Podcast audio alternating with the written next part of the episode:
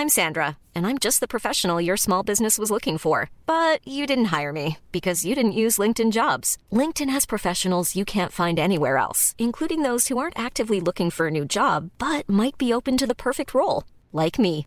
In a given month, over 70% of LinkedIn users don't visit other leading job sites. So if you're not looking on LinkedIn, you'll miss out on great candidates like Sandra. Start hiring professionals like a professional. Post your free job on linkedin.com/people today. Con la H que sí suena y ahora también se escucha.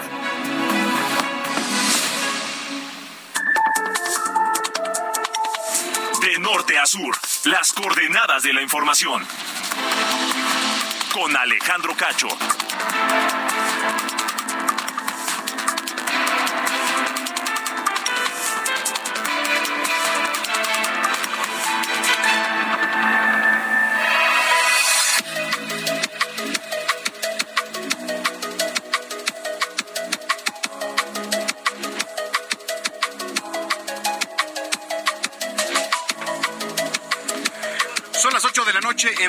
Tiempo del centro de la República Mexicana. Señoras y señores, qué gusto que nos estén acompañando ya en esta noche de martes, no miércoles ya, miércoles, hoy ya es mitad de semana, ayer fue martes, hoy es 28 de diciembre del año 2022. Qué gusto que nos estén acompañando y que prefiera informarse con nosotros aquí a través de la señal de Heraldo Radio. Aquí en el Valle de México la frecuencia es el 98.5 de FM y también saludamos a los que nos escuchan a lo largo y ancho de la República Mexicana y también, por supuesto, más allá de nuestras fronteras en Estados Unidos, en Beaumont, Houston, en Atlanta, en Chicago, en Corpus Christi también. Usted lo puede hacer. ¿eh? Lo único que tiene que hacer es ingresar a nuestra página www.heraldodemexico.com.mx. Le repito, www.heraldodemexico.com.mx. Ahí hay un apartado, dice radio, usted le da clic y automáticamente lo mandan a nuestra transmisión completamente en vivo desde Insurgente Sur 1271. Aquí está ubicada Torre Carrachi y al interior las instalaciones de Heraldo Media Group, desde donde nos encontramos transmitiendo esta noche, pues fresca. Digo, la verdad es que han sido mucho más frescas las mañanas que, que las noches, pero el día de hoy sí comenzó bastante a apretar el frío aquí en la zona metropolitana del Valle de México, y ni le digo, ya en las zonas serranas, allá en Chihuahua, en Tamaulipas, en Sonora, por supuesto, allá en Mexicali, donde el frío cala y cala en serio, es extremo allá el frío. Pero bueno, pues aquí estamos para informarle, también nos vamos a enlazar hasta el Servicio Meteorológico Nacional para que usted tome sus previsiones. Vamos a recordar aquí la entrevista que Alejandro Cacho, titular de este espacio, le hizo a Marcelo Ebrard, al secretario de Relaciones Exteriores. Hablaron sobre su aspiración a la presidencia de la República para 2024, así que bueno, pues más adelante se la vamos a estar presentando. Y también habló con otro aspirante de la República, que es Alejandro Murat, ex gobernador de Oaxaca, quien, bueno, pues estaba a unos días de entregar en ese entonces el Estado al actual gobernador Salomón Jara. Oiga, aquí en la capital, las obras para rehabilitar la línea 12 del metro van a provocar cierres en Periférico Oriente que se van a mantener hasta la próxima semana, así que pues le vamos a tener el reporte completo. Y también, por supuesto, nuestra selección musical, ya anda por aquí mi querido Ángel Arellano, que nos tiene toda la información en esa materia. ¿Cómo estás, mi estimado Ángel? Muy bien, muy bien, Samuel. Ya, Manuel, perdón. Bueno, sí, o sea, Samuel es, es otro, es, ese suena ya en Nuevo León, ¿no? Samuel. Eh, muy bien, mi querido Manuel, ya listos para arrancar de norte a sur como cada noche a las 8 de la noche. Muy bien. Oye, ¿qué tenemos hoy en la selección musical? Ayer, ayer estuviste muy romántico, ¿no? Sí, pues hoy más, a ver. eso. Ándale, a ver.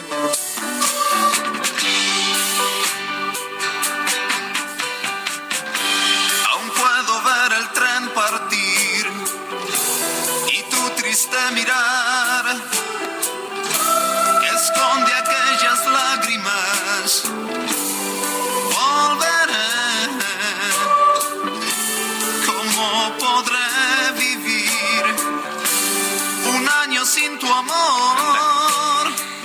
Diego Verdaguer. Diego sí, Verdaguer. Fíjate que en estos últimos días de, pues los que nos quedan ya de esta última semana del año, vamos a estar recordando a las personas que partieron en 2022. Y él se fue, pues a principios de año, 27 de enero del año 2022, nos enteramos del fallecimiento de este cantante que, pues una, pues una de las parejas más eh, estables con Amanda, Amanda Miguel Miguel, claro, su pareja. con su pareja y este y pues fue por complicaciones de COVID Así que, pues Diego Verdaguer, de repente todo el mundo sorprendido, triste. No, ¿cómo? Se fue a los 70 años el buen Diego Verdaguer y hoy va a ser parte de los que vamos a estar recordando, mi estimado Manuel. Realmente, eh, pues no se fue grande, ¿eh? O sea, no es una edad que digas. No, pues con la esperanza de, vida, pero ya ves que, que con, con COVID pues. Oh, sí. Mucha gente. Yo tengo un amigo que se fue de los que 30, tendría que 40, 42 años. Pero fue por secuelas. Este, sí, exactamente. Y, recuerdas que, pues, cuando. El periodo más, más eh, grave fue cuando todavía no había vacunas. Ahí sí. No, no había un, una constante. ¿eh? Se iban jóvenes, se iban ancianos. Sí. la verdad es que fue un periodo muy grave que. Pues si ya, si nos acordamos qué días aquellos, qué días aquellos, Manuel, ¿te acuerdas? se fue este también Oscar Chávez, se fue Armando Manzanero, también por COVID. Qué se fueron, pero en filita, ¿no? Sí, sí, sí. Así que, pero en 2022 le tocó a Diego Verdaguer y lo vamos a estar recordando en esta noche. Bueno, pues ahí está. Y que nos escriban, por supuesto, a través de las redes sociales, arroba Samacona al aire. Le repito, arroba Samacona al aire. Ahí nos pueden mandar sus mensajes. También denuncias, opiniones, puntos de vista son bien recibidos aquí en este espacio de norte a sur, a nombre de Alejandro Cacho. Pues me va a dar mucho gusto leerlos también a través de esa plataforma donde tiene voz usted en este espacio. Quejas, denuncias. Es muy importante qué está pasando en su calle su colonia, su unidad habitacional, su alcaldía. Somos una vía de comunicación para usted. Así que mándenos, arroba Samacona al aire en este 28 de diciembre, que por cierto, bueno, pues no se nos va a pasar hoy. Hoy es Día de los Santos Inocentes. Digo, ya este mi compañero Jesús Martín Mendoza decía, no vayas a abrir esa vacuna con alguna nota que tenga que ver con broma, porque no estamos para bromas. Y claro, pues tiene razón, la verdad es que digo, a pesar de que es muy significativa esta fecha, pues para los mexicanos en muchos sentidos, ¿no? En los aspectos de quizás ser una broma, de pedir dinero, el día 28 de diciembre. Eh, tiene dos tipos de celebraciones que son bastante antagónicas, ¿eh? aunque aparentemente están relacionadas. A ver, por un lado, el cristianismo adoptó este día para honrar la memoria de los niños que murieron durante el mandato del rey Herodes, quien en su afán por evitar que el recién nacido Jesús de Nazaret pues viviera, envió a dos soldados a matar a todos los niños menores de dos años que en ese momento se encontraran en Belén. Y por otra parte, tanto en Hispanoamérica como por ejemplo allá en España se acostumbra a pues hacer bromas que tienen como fin engañar a las personas y hacerles ver que han caído por inocentes, ¿no? ¿Cuál es el origen? Bueno, pues ya le platicaba, ¿no? Herodes era el rey de los judíos, digo, el rey Judea, Samaria, Idumea y Galilea se caracterizó por realizar importantes y monumentales obras a nivel infraestructura, pero también por ser inclemente con sus enemigos, a quienes eliminaba sin dudarlo. Pues bueno, ya si nos vamos obviamente a, la historia de todo esto, entramos ahí en, bastantes contradicciones, entramos también en dimes y diretes, que si esto, que si el otro, que si es con fines eh, religiosos, que si es con fines lucrativos o recreativos, en fin, el, día es que hoy es Día de los Inocentes, ¿no? En muchas partes del mundo. En fin, bueno, pues comenzamos así. Soy Manuel Zamacona, 8 de la noche con 8 minutos. Oh, qué difícil es vivir sin tu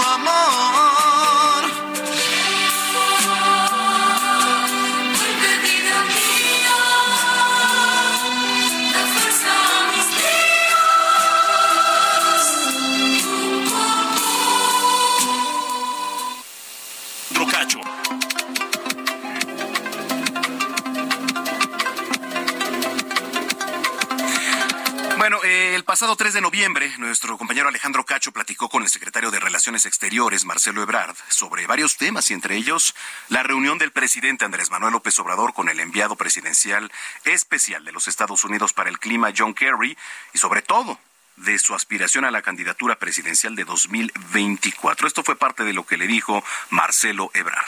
De norte a sur, con Alejandro Cacho. Hola, hola. No, gracias a ti por la invitación. Un saludo a todas, a todos. John Kerry acaba de estar con el presidente en Hermosillo. Eh, anunció que, o dijo, adelantó que México hará un anuncio importante en materia energética. Sí. Ya en cualquier momento. Este, ¿Cómo van las cosas en eso? Se trata, se trata de hacer crecer las energías denominadas limpias, que son la renovación de las hidroeléctricas de México todas las hidroeléctricas. Luego, creación de más parques solares eh, que se van a conectar a California y Arizona probablemente para exportar energía. Esto va a ser en Sonora, para California, el norte.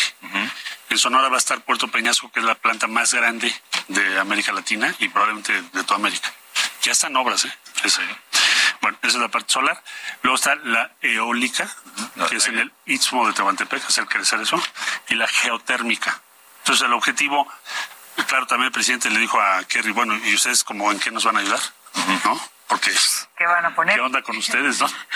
Entonces, el compromiso es que nos ayuden a financiar esa expansión de las energías denominadas limpias y lo está preparando CFE y las otras dependencias de energía y lo daremos a conocer pues ya esta semana que viene porque está la cumbre COP27 en Egipto y ahí México lo va a presentar y también va a presentar lo que se llama el Plan Sonora que es lo que acabo de decir, energía solar más litio, baterías, semiconductores y expansión automotriz, electromovilidad.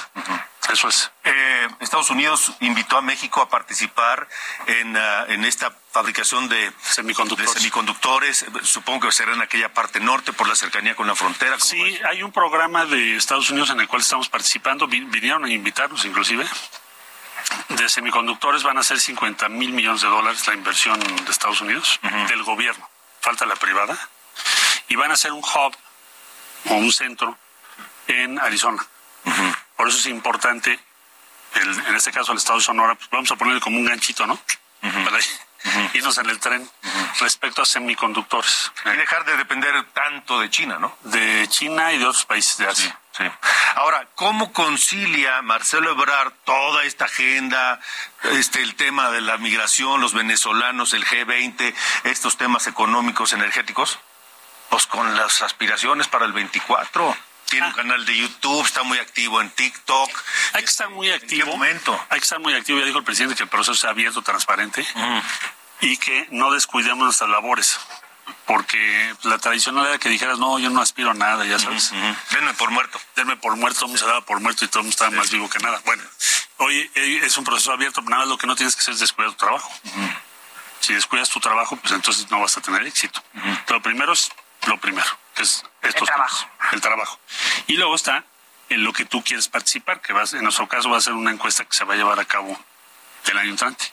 ¿Cómo tiene que ser esa encuesta? ¿Cómo quiere Marcelo Ebrard que sea? Yo, yo lo que digo es una encuesta abierta, transparente, que todo el mundo pueda opinar.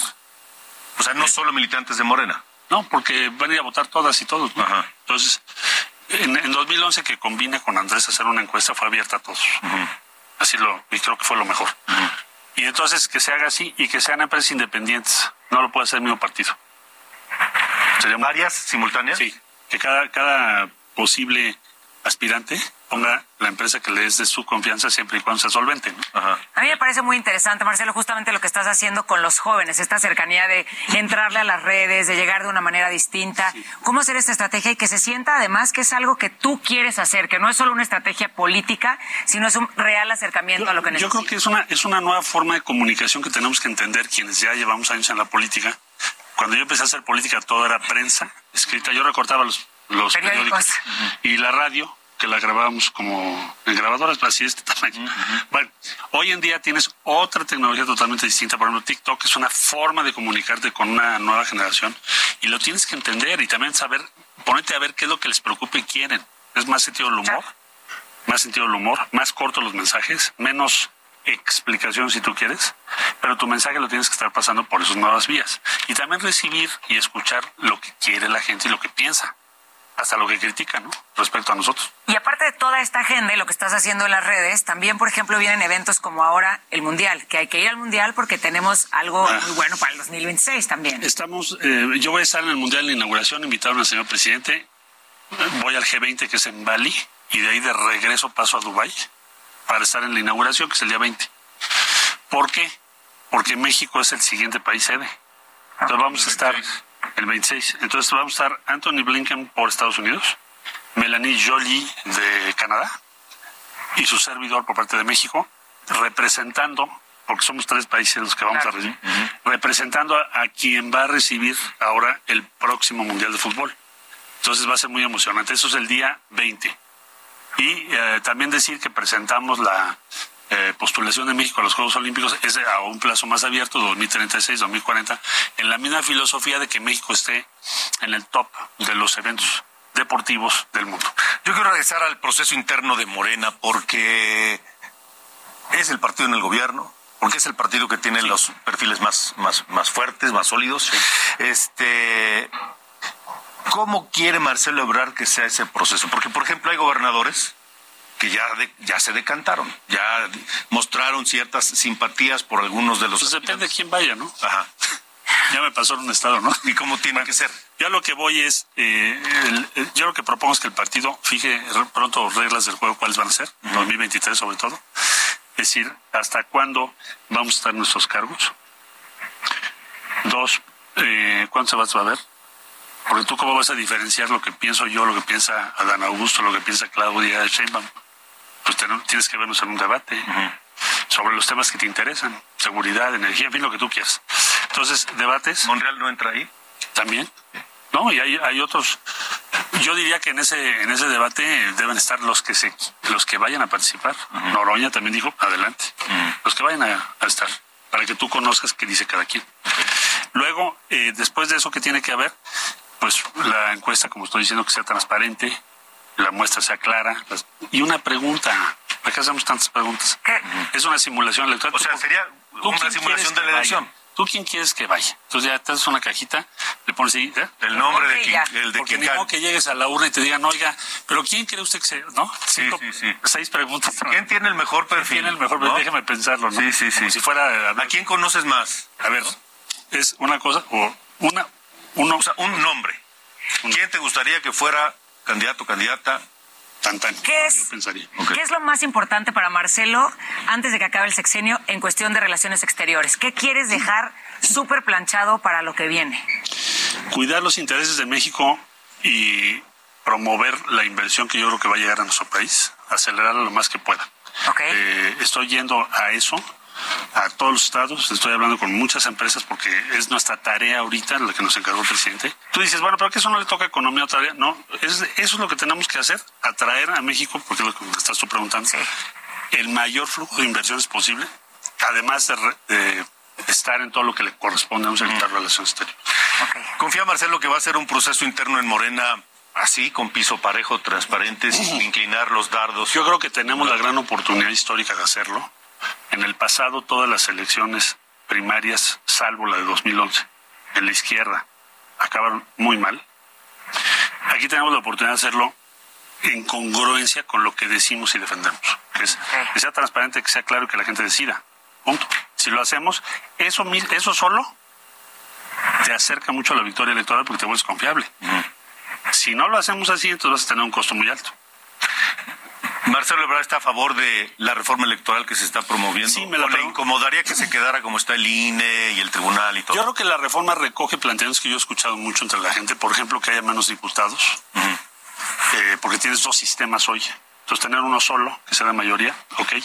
Segundo, que te cueste menos el instituto electoral. Ve las elecciones ahora en Brasil.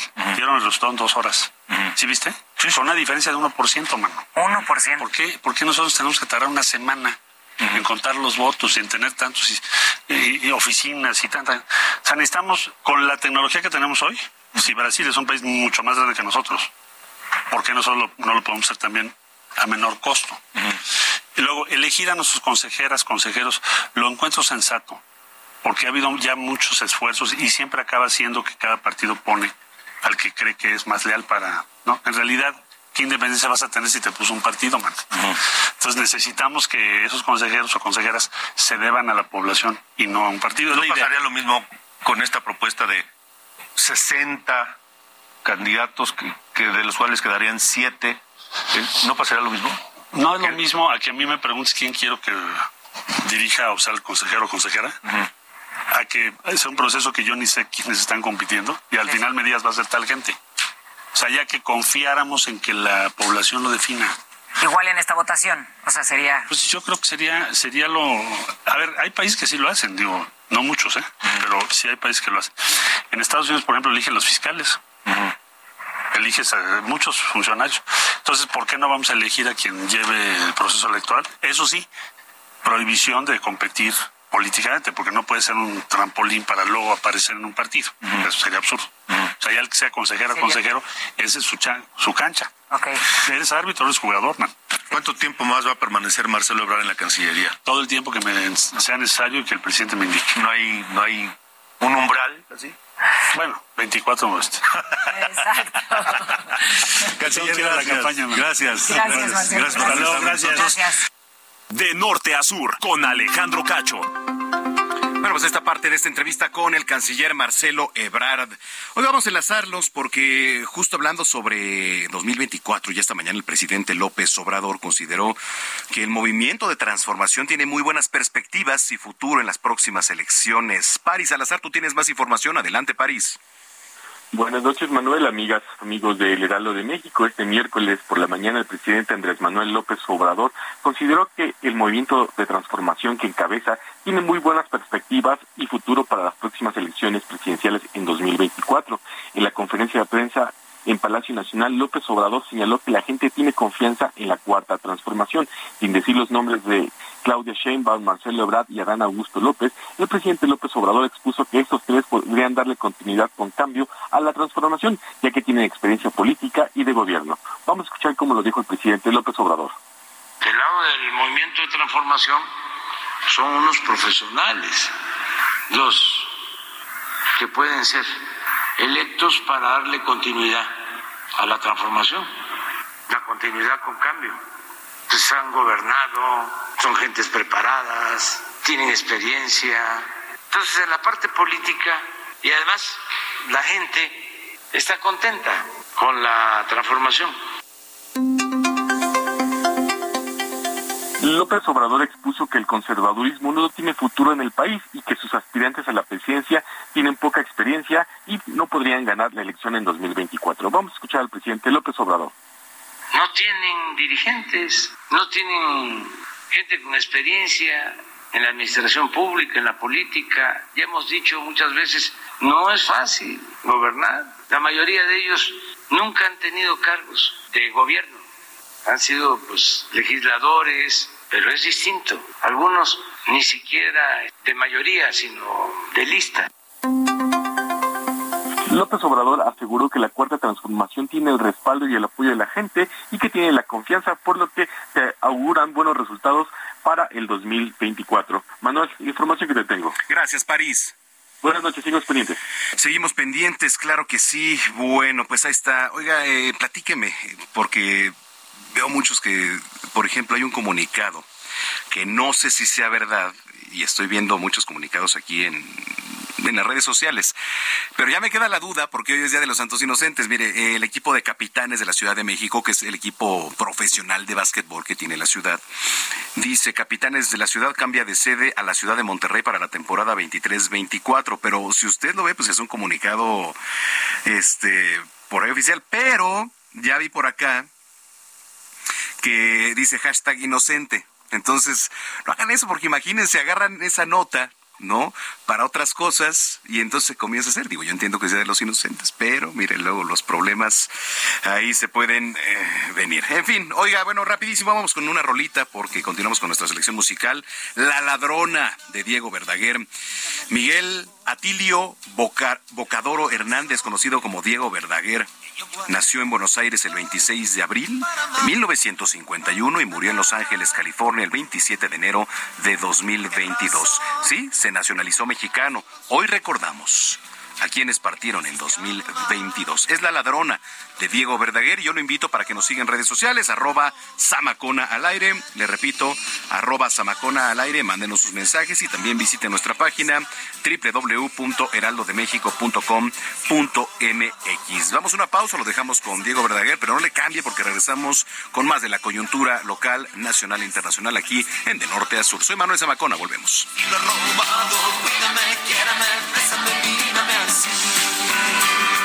¿Por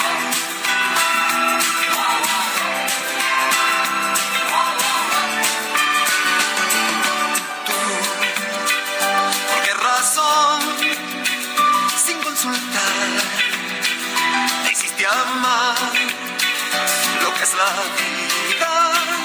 Me enamoré de ti. Mi corazón es delicado, tiene que estar muy bien cuidado. Trátalo bien, si lo has robado, cuídame, quiéreme, bésame, mírame. Mi corazón es delicado porque una vez fue lastimado.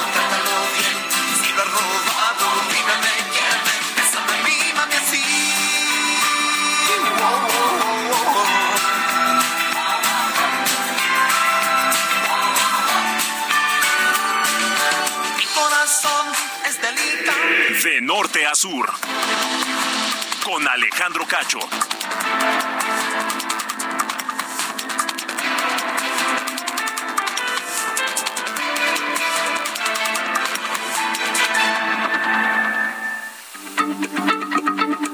Heraldo Radio, la H se lee, se comparte, se ve y ahora también se escucha.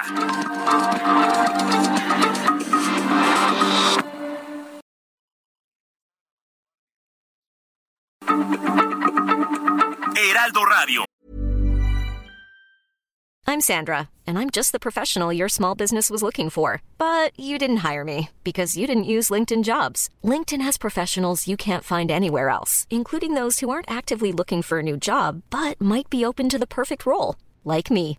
In a given month, over 70% of LinkedIn users don't visit other leading job sites. So if you're not looking on LinkedIn, you'll miss out on great candidates like Sandra. Start hiring professionals like a professional. Post your free job on linkedin.com/people today. La H se lee, se comparte, se ve y ahora también se escucha.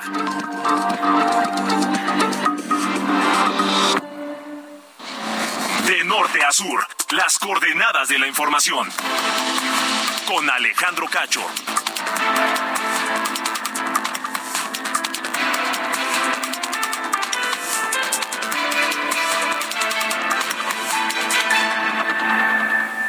El día de hoy les tenemos excelentes noticias. Llévense unidades únicas en México en exclusiva en Ford Andrade La Viga. Entrega inmediata de su Ford Expedition Limited 2022 con blindaje nivel 5 y Ford Expedition Max 2022 también de nivel 5. No desaproveches esta oportunidad.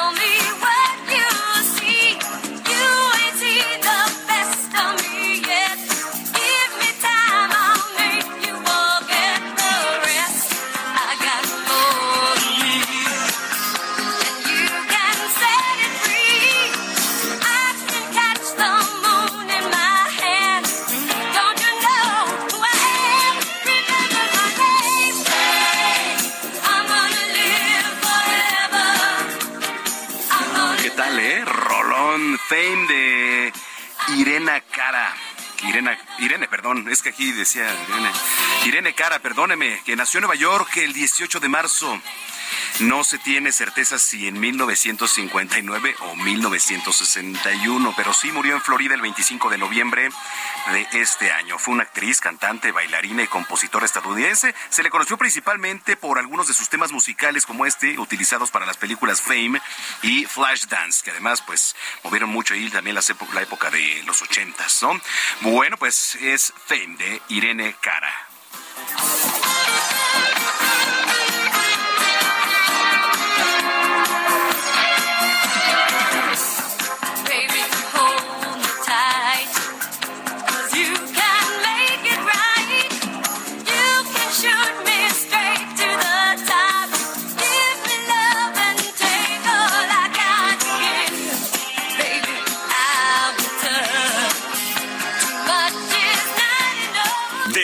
Sur, las coordenadas de la información. Buenas noches, estas son las noticias de norte a sur. Por los delitos de delincuencia organizada y portación de armas de uso exclusivo de las Fuerzas Armadas, un juez federal vinculó a proceso a Antonio Oseguera Cervantes, hermano de Nemesio Oseguera El Mencho, líder del cártel Jalisco Nueva Generación. Después de recibir tratamiento médico, el extitular de la Procuraduría General de la República, Jesús Murillo Caram, reingresó al reclusorio norte de la Ciudad de México. Fue trasladado de la Torre Médica de Tepepan al reclusorio norte, informó su abogado José Javier López. En Zacatecas se registró un ataque armado contra cuatro integrantes de una familia ocurrido en la comunidad de Ignacio Zaragoza, en el municipio de Noria de Los Ángeles, en el que murieron un seminarista y un niño, mientras que otras dos mujeres resultaron heridas, quienes están hospitalizadas. Los servicios de salud de Oaxaca confirmaron el fallecimiento de uno de los tres menores de edad que fueron mordidos por un murciélago en Palo de Lima, en la Sierra del Sur de Oaxaca, debido a complicaciones en la salud del niño de siete años. La conferencia del episcopado mexicano informó que se han unido a oración para pedir por la vida del Papa emérito Benedicto XVI, luego de que se diera a conocer que su estado de salud es grave. Finalmente, la FES Aragón de la UNAM citó para mañana a los implicados en las tesis de licenciatura en el caso de plagio de la ministra de la Suprema Corte de Justicia, Yasmín Esquivel. Sinodales, directores de tesis y los autores tienen hasta el mediodía de mañana para presentarse con la finalidad de incluirlos en el análisis del cuerpo colegiado. Yo soy Diana Bautista y estas fueron las noticias de Norte a Sur.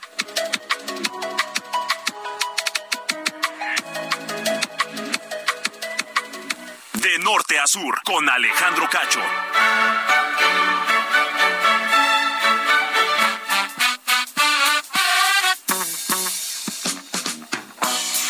Bueno, pues cuando son las 8 de la noche con 35 minutos, hoy nuestro compañero Carlos Allende nos actualiza sobre el título 42, esta norma que permite expulsar a migrantes de Estados Unidos y mantenerlos ahí en las zonas fronterizas. ¿Es correcto? Vamos contigo. ¿Cómo estás, mi estimado Carlos? Adelante. Mi estimado Zamacona, llegó el momento de eh, retomar un punto que estaba intentando eh, hacer ayer sobre el título 42, ¿no? Esta, esta ley, ¿no? Esta eh, prerrogativa que tiene el presidente de Estados Unidos para expulsar a migrantes sin pues, necesidad de los procesos que normalmente se toman.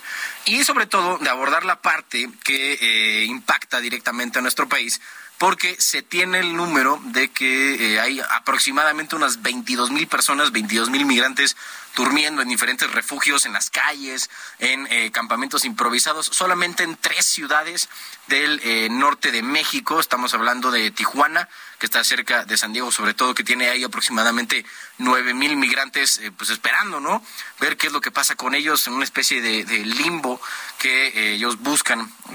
Cruzar, lo decíamos al lado eh, norte, esperando pues que se terminara justo con esa política del título 42, pero que por órdenes de eh, la Suprema Corte de allá se va a tener que quedar. En Reynosa, Tamaulipas hay otros ocho mil, según eh, gente de ahí, y eh, cinco mil en Matamoros. O sea, solamente estamos hablando que en Tamaulipas hay 13 mil migrantes esperando ver qué es lo que, qué es lo que pasa por, con, con, ellos y con esta política.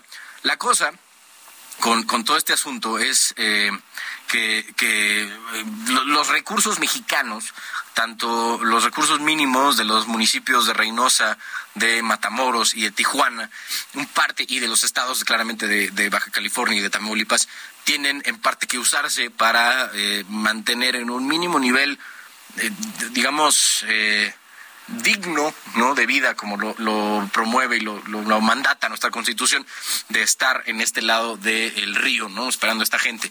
La, les decía, el tema sensible va a ser cuando eh, se empiece a notar cada vez más la presencia de estas personas que, digo, para un- un- una ciudad como Matamoros, tener a ocho mil personas ahí, o a Reynosa tener a cinco mil, se vuelve notorio, ¿no? Tener a tanta gente, digamos, extranjera, ¿no? Viniendo, o sí, en parte de otras ciudades de México, pero también tienes gente que viene de Haití, gente que viene de Honduras, son eh, personas que, que están intentando llegar a, Estados Unidos buscando un mejor nivel de vida, pero que eh, al final se, se están eh, jugando el pellejo, buscando llegar de ese lado, y dependían un poco de que se terminara esta política del título 42, cosa que no está pasando. Por lo tanto, eh, habrá que ver qué es lo que sucede, ¿no? Si es que el tejido social mexicano, tanto de estas tres ciudades, tiene que, empezar a absorber a estas personas que el gobierno pues darles una especie de permiso provisional o permanente de residencia, de trabajo para que puedan ellos acceder a, pues sí, a, mantenerse y no estar dependiendo no estar dependiendo de eh, las caridades o las donaciones de otras personas. Entonces, aquí está el primer reto, todavía no acaba el 2022 y seguramente este va a ser uno de los principales retos del gobierno mexicano de cara al 2023. Mi estimado Zamacona, te mando un fuerte abrazo. Fuerte abrazo a todos los que nos escuchan en De Norte a Sur. Bueno. Gracias, igualmente, mi estimado Carlos Allende. De norte a sur, con Alejandro Cacho. El pasado 14 de noviembre, Alejandro Cacho platicó con el exgobernador de Oaxaca, Alejandro Murat, quien, bueno, pues a unos días de que terminara su administración, habló de los resultados que obtuvo durante su gobierno. Y al resaltar la reconciliación que se han dado en la entidad y además también pues platicó un poco de su aspiración para ser candidato del PRI a la presidencia de la República ahora de cara a las elecciones de 2024. Aquí parte de lo que dijo. De norte a sur, con Alejandro Cacho. agradezco a todo el auditorio de El Heraldo, pues cerrar muy fuerte, eh, con un Estado reconciliado, se recordarán muchos que hoy nos ven, pues eh, el tema de los maestros, de las organizaciones, hoy Oaxaca, la nota es que no es nota, no, este, al revés, estamos creciendo al 6.8% de acuerdo al INEGI, disminuimos la Que eso es un crecimiento muy por encima del promedio nacional. Sí, somos uno de los cinco estados con más crecimiento del país, lo cual me entusiasma. Yo lo agarré a menos 2.5%. Oaxaca nunca había Menos tenido dos. menos 2.5%. Y ahorita 6.8. 6.8. Eh, y eso se refleja en la disminución de la pobreza, que hemos sido el estado que más la disminuyó, de acuerdo a Coneval. Y bueno, pues somos un estado seguro. Las fiestas este, de Oaxaca, que todos los fines de semana son fiestas, los invitamos. Eh, solo para darles este dato, en mi gobierno se superó el millón de pasajeros en el Aeropuerto Internacional de Oaxaca y el millón de pasajeros en el aeropuerto de Huatulco. ¿Eso ya había ocurrido? Nunca. Fuimos en la primera ocasión. En el 2017, 18, eh, el de Oaxaca, este año el de Huatulco. Y bueno, eso es gracias a esta, pues, gobernabilidad, seguridad, porque la seguridad más que datos, Alejandro Lindenberg, que somos el octavo est- estado más seguro del país, es un tema de realidad, es un tema de percepción. Y en Oaxaca, cualquier hora del día, puedes salir, caminar, disfrutar, estar con tu familia. Y ese es el valor más importante que tiene hoy nuestro estado. Porque Oaxaca, durante años, la ciudad, el, el centro, el zócalo, pues estuvo tomado. Y era difícil, pues, pues, disfrutar la ciudad, que es una maravilla saber de dónde queda, ¿no? Pues sí, eh, hoy eh, varias este, revistas internacionales reconocen a Oaxaca como el lugar más bonito a visitar del mundo. Y eso es porque los turistas nacionales, internacionales, por supuesto nosotros, las oaxaqueñas, los oaxaqueños, podemos disfrutar de nuestra ciudad. Siguen los retos porque somos un pueblo empoderado. Eso es lo más importante, Alejandro. Hay que respetar nuestra cultura. Todo en Oaxaca se decide por asamblea. Y eso nos ha empoderado mucho y a veces, bueno, caemos en excesos de la participación eh, pública y de, las de, la, de la sociedad civil, pero al final lo importante es que como gobierno lo puedas orientar, estar en la mesa, escuchar y llegar a acuerdos. Y eso es lo que yo he hecho en estos seis años. Oaxaca es muy complaciente, tienes bosques, tienes playas, tienes para todo tipo, pero también está puesta a la cultura, gobernador. Eh, ¿Esto cree que ha influido también para recuperar también los niveles que, económicos que se tienen el día de hoy? Sin Son duda. cinco años. Además, pues le tocó la pandemia, Sí. un reto importante ¿no? en materia de salud y economía también. el temblor. El temblor. el temblor. Mira, yo les digo que nos echamos cuatro años de desastres naturales muy intensos, aunque los seis años, ahora Ágata este año, tuvimos desastres naturales, pero tú haces una agenda de la coyuntura y una agenda del corto, mediano y largo plazo. Y eso es lo que permitió que Oaxaca no perdiera el rumbo. Pudimos atender sin duda de manera eh, contundente estos desastres naturales.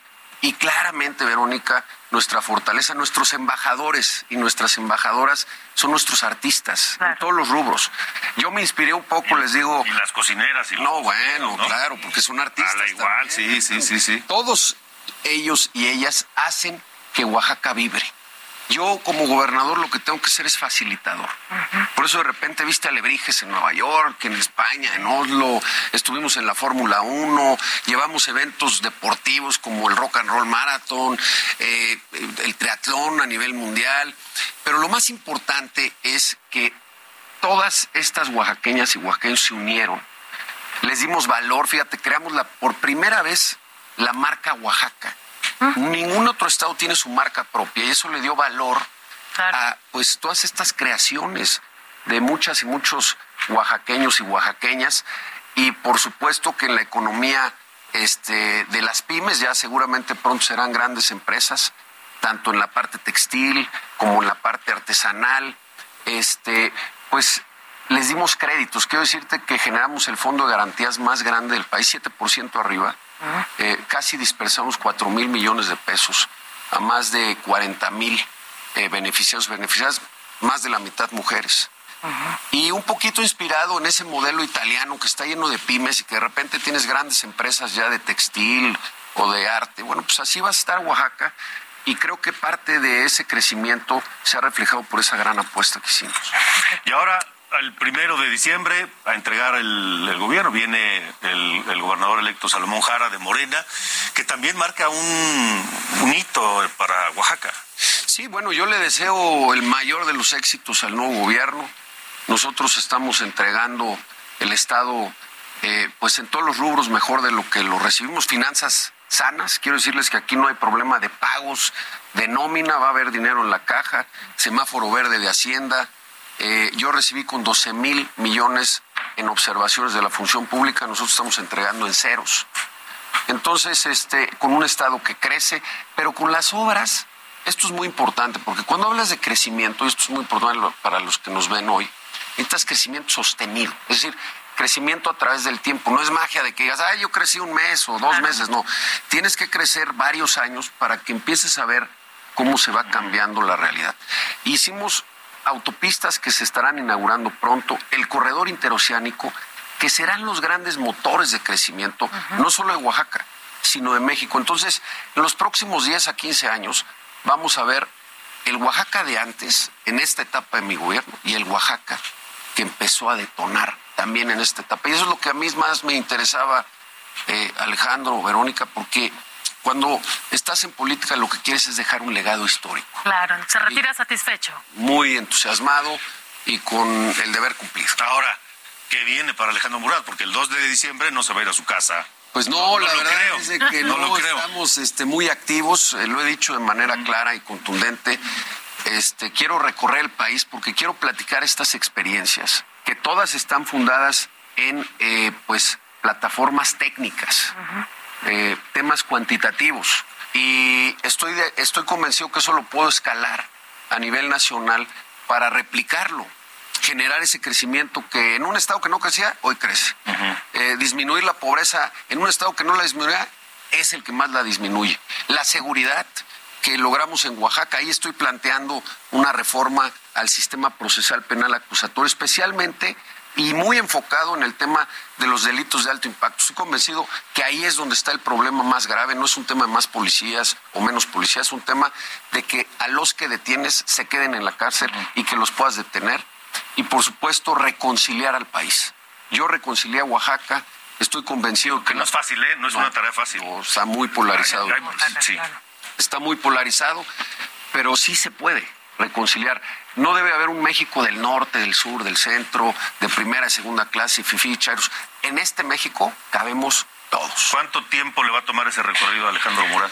Bueno, pues eh, yo creo que tenemos ocho a nueve meses, porque seguramente para esas fechas se estará definiendo el candidato de mi partido. Ese es el objetivo. Y ese sería el objetivo. Ah. Sin- Ser candidato del PRI. por supuesto, primero del PRI y ya después hacer una gran alianza con millones de mexicanas y mexicanos para construir el México que todos y todas. ¿Has hablado de esto con el presidente López Obrador? Bueno, lo he hecho público este, de manera clara en una este, visita. En una mañanera hizo ahí alguna reflexión, este, y bueno, tenemos una gran relación, lo he dicho de manera clara, porque los gobernadores, los presidentes, los presidentes municipales tenemos que ponernos de acuerdo. Sí, no fueron elegidos para llegarse a pelear. Exacto. Nosotros tenemos que pensar en la sociedad, en la gente, no en nuestras. Pero vamos, agendas, ¿no? lo han platicado en corto porque porque sabemos de esa buena relación con el presidente López Obrador y sabemos que el presidente va con todo para refrendar a Morena en la presidencia en 2024. Pero Alejandro, More- Alejandro Murat dice, no, a ver, yo aquí estoy y yo quiero y tengo un proyecto y sé cómo. Pues mira, yo lo que te... No ha habido invitación al gabinete. No, no, no ha habido, este, lo que hay es una excelente relación y un interés común, que es Oaxaca. Independientemente que hay una gran relación lo personal que agradezco, eh, esto no es un tema de cariños, Alejandro Verónica, es un tema de resultados. Y lo que Alejandro Murat representa son resultados. Espejitos pueden venir todos, diagnósticos pueden tener todos, pero ¿sabes dónde está eh, la diferencia? En la ejecución. ¿Quién sí y quién no puede hacerlo? Y ese es Alejandro Murat. Y por supuesto que ese es claramente el reto que yo tengo de salir, convencer con argumentos y presentar estas cartas credenciales. Y lo más importante es inspirar, porque las elecciones tienen que ver con esto, pero ¿sabes con qué tienen que ver más? Pelear por tus ideales, por tus principios, pelear por ese México que todos y todas queremos. ¿Qué le dice Alejandro Murat a la gente que nos ve en México, pero que también nos ven en Estados Unidos y, y que están pendientes de lo que va a venir para el 2024? de que la democracia cada seis años nos da esa gran oportunidad de decidir el rumbo que queremos. Así que aprovechémosla. Y yo estoy, por supuesto, listo y estoy convencido de que sí se puede construir ese México reconciliado y que crezca a tambor batiente. Pero lo más importante, Alejandro, que haga que cada uno de los sueños de cada una de las mexicanas y mexicanos se hagan realidad. ¿Misión cumplida? Sin duda. Muy bien. Pues, Mayor logro. Gobernabilidad y desarrollo económico. Bienvenido siempre. Gracias. Gracias. De norte a sur, con Alejandro Cacho. Bueno, y como cada 28 de diciembre, feligreses llegaron hoy a la iglesia de San Hipólito, aquí en la capital, para la última visita del año a San Judas Tadeo. Ahí estuvo mi compañero Javier Ruiz, que nos tiene el informe. ¿Cómo estuvo, Javier? Adelante. Hola Manuel, ¿qué tal? Saludo con gusto, excelente noche. Pues Manuel, a comparación, fíjate que de octubre, pues mucho más tranquilo. Hay que recordar que en octubre es el mes bueno. Hoy, pues a comparación de este mes, pues la verdad muy tranquilo. Sin embargo, pues sí, de muy temprano muchas personas han acudido pues a dar gracias a San Judas Tadeo, a este templo que se encuentra en el Paseo de la Reforma y principalmente al cruce con la Avenida Hidalgo. Más que también gracias y también pues eh, a, solicitar más salud. Hay que recordar que fueron, pues, eh, son tres meses, tres años, perdón, de COVID y pues muchos de ellos afortunadamente pues salieron avante y por eso venían pues justamente a dar gracias, algunos con una veladora, otros eh, con flores, incluso pues a regalar algunos obsequios. Pues muchas personas han llegado aquí a este templo ubicado en la colonia Guerrero. Mencionar que también pues se montó un operativo, un operativo pues bastante discreto, 132 policías, únicamente para resguardar pues eh, la seguridad de todos los feligreses y, y principalmente para dar vialidad. Hay que recordar que muchas personas, Manuel, pues llegan con camionetas, principalmente comerciantes, y comienzan a regalar comida, tacos, hamburguesas, hot dogs, los empiezan a dar pues a todas las personas que llegan a este punto, algunos por manda, otros ya por pues prácticamente por tradición, porque muchas familias lo han hecho año por año, sin embargo, pues esta buena acción la hicieron el, día de hoy y pues la última misa justamente se llevará a cabo a las nueve de la, de la noche, será la última misa y pues todas las personas todavía pueden llegar a buena hora y manejar, manejar con precaución, principalmente sobre reformas. La avenida Hidalgo también presenta todavía buen avance vehicular. Manuel, el reporte que tenemos. Muchísimas gracias, Javier. Estamos atentos, hasta luego, buenas noches. Muy buena noche. Y Gerardo Galicia, aquí en la capital las obras para rehabilitar la línea 12 pues provocaron algunos cierres ahí en periférico. ¿Cómo estás, Jerry? Muy bien, mi querido Manuel, excelente noche y estas obras para reforzar toda la llamada línea dorada siguen avanzando y ya llegaron justo a este crucero que mencionas, el periférico y la avenida Tláhuac y ha generado muchísimos conflictos viales de entrada. Esto provocó que los carriles, a todos los carriles que habitualmente corren de avenida Tláhuac hacia la zona de Ermita Iztapalapa fueran cerrados por la maquinaria que se está utilizando y el sentido que habitualmente corre hacia la zona de Cuemanco fue habilitado para que se pueda transitar en doble sentido. Esto está generando muchísimo caos. Prácticamente a lo largo del día hemos tenido muchísimos conflictos viales. De preferencia hay que buscar la avenida o, o sí, la avenida San Lorenzo como posible alternativa para poder transitar entre Ermita y la zona de la avenida Tláhuac. Y avenida Tláhuac se mantiene también con reducción de carriles por el servicio del trolebús, del metrobús, que dan el servicio alternativo a la línea número 12. Así que si tienen planeado viajar por toda esa zona, habrá que salir con mucho tiempo. Los automovilistas están tardando cerca de 10, 15 minutos cuando hay poco tráfico y en horas pico cerca de 40 o 50 minutos para poder superar este crucero. Y por lo pronto, Manuel, el reporte. Bueno, pues ahí está. Muchísimas gracias. Estamos al pendiente, Gerardo. Hasta luego. Hasta luego, Gerardo Galicia.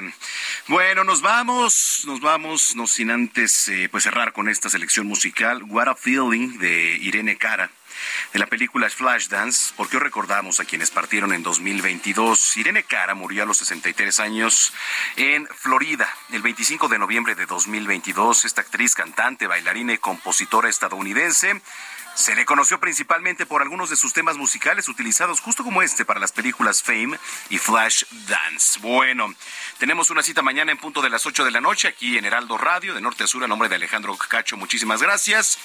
Y yo lo espero ya en unos minutos a las 10 de la noche en las noticias de la noche a través del canal 8, Heraldo Televisión. Así que préndanle para pues cerrarle el día bien informado. Y mañana también por el mismo canal, que es Canal 8 Heraldo Televisión, en punto de las 9 de la mañana. Ahí vamos a estar, así que, pues en sintonía, estamos pendientes. Yo soy Manuel Zamacona, arroba Zamacona al aire. Pase excelente noche y hasta entonces.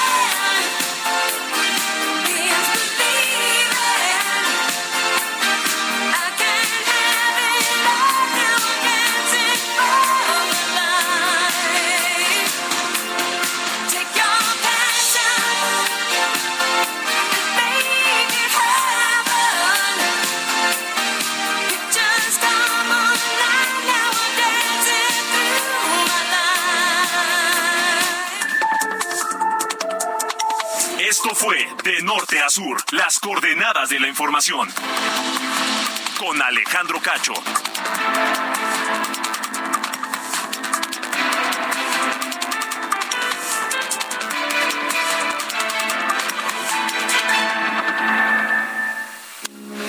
Heraldo Radio, con la H que sí suena y ahora también se escucha.